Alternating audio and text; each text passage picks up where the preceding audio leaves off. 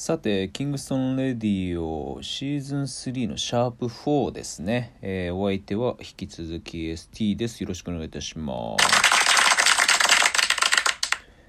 えー、前回、この前の収録ではですね、6月の、えー、去年か、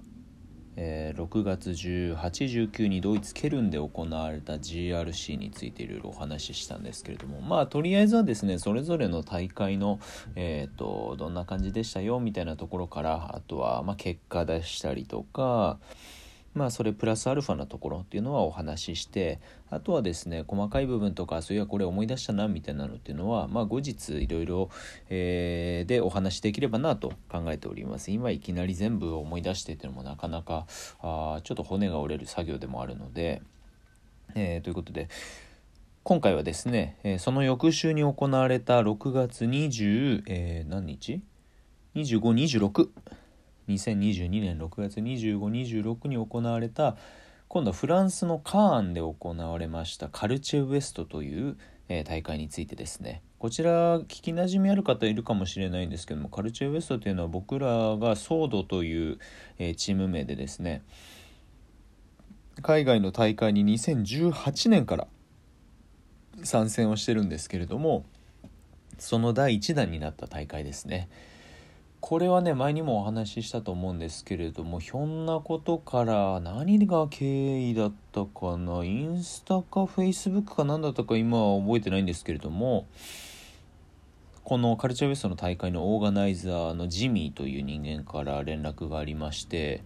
で日本からチーム連れてきてほしいんだけどどう？みたいな形だったんですけどその時はねちょっといろいろ最初にそれお話もらった2016だか7かな？にいただいて、えー、ちょっとなかなかの都合がつかずいけなかったんですけども2018だったらいけそうだぞということで、えー、周りの人間誘ってですねここにも出てくれたのだと、えー、慶司銀次、え清水あとチームエースの新平君とその時は5人ぴったりで参戦しましておっと失礼しました。で、え戦ってっていったところででその翌年2019年も参戦はしたんですけれどもそれに引き続きだから、えっと、2022年で、えー、3回目ですね。の参戦と、えー、なりまして、えー、そこはねこれ僕の個人の感覚だけではなく、まあ、今回参戦してくれたメンバーとかもみんな結構思ってるのが多分このヨーロッパ遠征において一番充実してるというかあしっかり戦えるというかあ非常に何て言ったらいいのかな。ていろんな意味で、えー、ちょうどいい大会になっておりまして。っていうのは前回のあの GRC は同日で、えーと、両日ともトーナメントだったというお話ししたと思うんですけれどもこのカルチウエストはですねプロアム、えー、で6月、えー、違う土曜日に、えー、予選リーグ4チームで予選リーグを行う。なので3ゲームですね。ただフルゲームではなくってあちらのヨーロッパのプロアムの状況だったりとか大体予選は10分のハーフとかだからえっと1ゲームのあちょうど半分第1第2クォーターって感じですね。なので得点とかがめちゃくちゃこうバンバンに入ったりする、え、数字としてではなくあただゲームとしての流れ大まかな流れっていうのはしっかり存在もさせつつ、えー、力の差もある程度までは生まれるけれどもアップセットもそれなりに起こせるみたいな形で。んでそれが3ゲームなのでまあ1.5ゲーム分ですね。はまあ保証はされておりましてそこでの予選のえっ、ー、とね上位2チームだったかな？に入ると翌日の本戦。こちらも決勝トーナメントですね。なので8チームの勝ち上がり方式。えで進めるんですけれども先ほどもお話しした2018年はギリギリね予選を通過できなくってで、えー、ちょっと涙を飲む結果になったんですけれども2019年はえっと確かね1チーム予選で辞退みたいな感じが出たんだったっけな。で、えー、予選は突破できて、えー、我々は。で本戦出て本戦の1回戦目で負けてしまったんですけれどもで今回は予選を結局2勝1敗か。んで得点差得失点差か。の関係で予選は1位で通過したんですよね。えー、そこら辺の結構ね細かい部分はそれこそ前回前々回ぐらいにも、え、ご紹介したユッケの YouTube のところで見れるようにはなってるので、まあ、ある程度のダイジェストではあるんですけれども初戦の相手が結構しっかりしてて彼らがねえっ、とねフランスの2部だか3部だかのプロチームを母体にしてるメンバーでずらっと出てってで2戦目はちょっとイージーだったんですよね。地元の高校生とかが主体かな。そこに大人が何か入ってみたいな感じで。で3ゲーム目がまた結構タフな相手で。で、えー、最後のとこで負けちゃって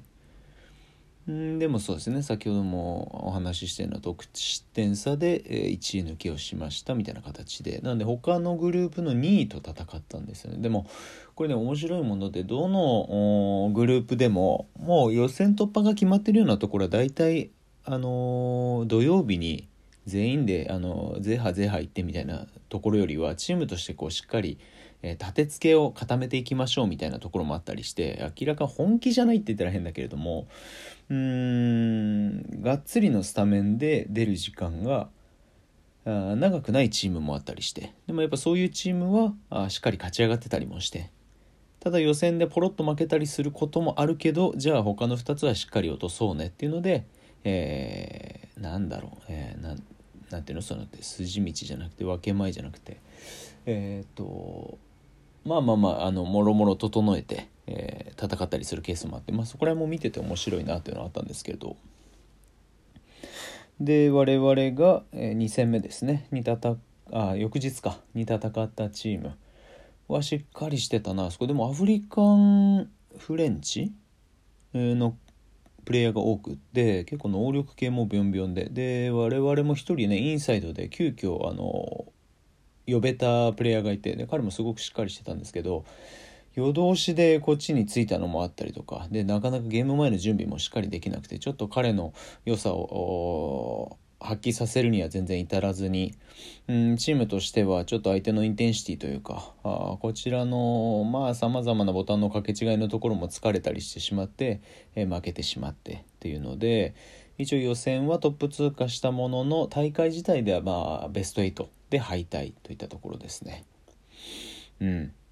結構ねいろんなところでもお話ししてるんですけど大体フランスって毎週末フランスのどこら辺かでプロアームっていうのをやってて、まあ、名前を書いた大会で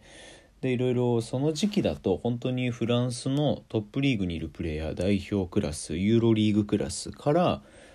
地元の4部5部クラス。なんだったらその下の地域リーグクラスとかも、え、出てたりして下部のプレイヤーたちほど結構鼻息荒いというか上のやつ食ってなんかちょっとこう、えー、注目浴びて、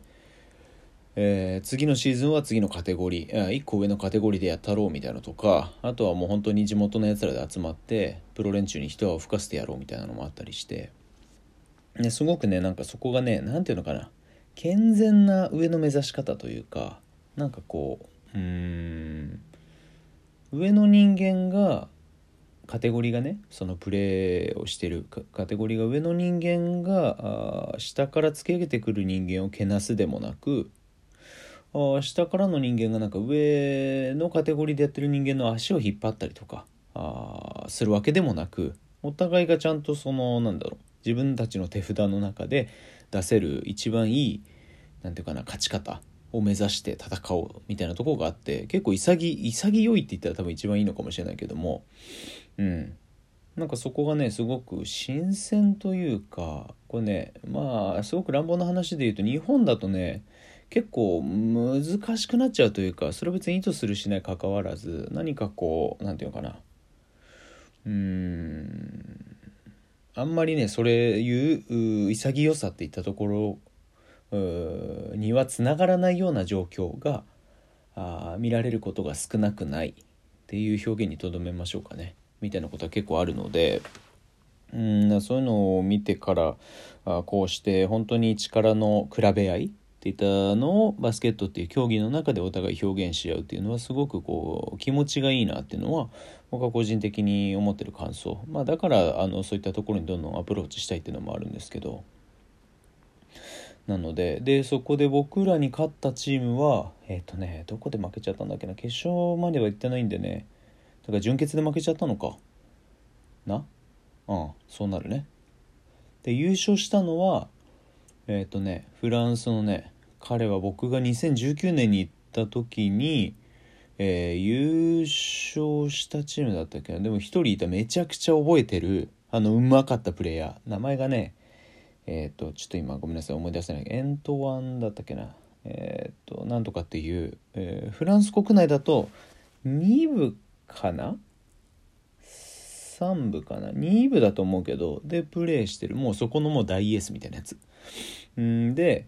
えー、まあうまいんですよね。ウイングのプレイヤーで、まあ、ポイントガードもできるけど本職はウイングで1対1もするしキャッチシュートもするしみたいな。であのゲームメイクもできますみたいな。コンボよりは2番よりみたいな感じなんですけど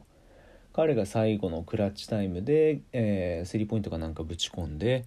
優勝候補筆頭だったオランダの Concrete Lions っていうやつらを倒して、えー、そのまま優勝っていうですね。まあ、 Concrete Lions はあの以前にもお話ししたかもしれないけれどもオランダのストリートだったりとか、まあ、バスケットボールの一側面をかなり大きく司るすごくいいコミュニティなので、まあ、そことつながれたっていうのは今回のヨーロッパ遠征でも、まあ、後々また出てくるんですけどあすごく大きな収穫だったかなと。ちょっとカルチューベストに関してはね あのいろいろお話ししたいとこもあるので次回も、えー、これにこの大会に関してちょっとお話しします。ということで今回はここまでです。では。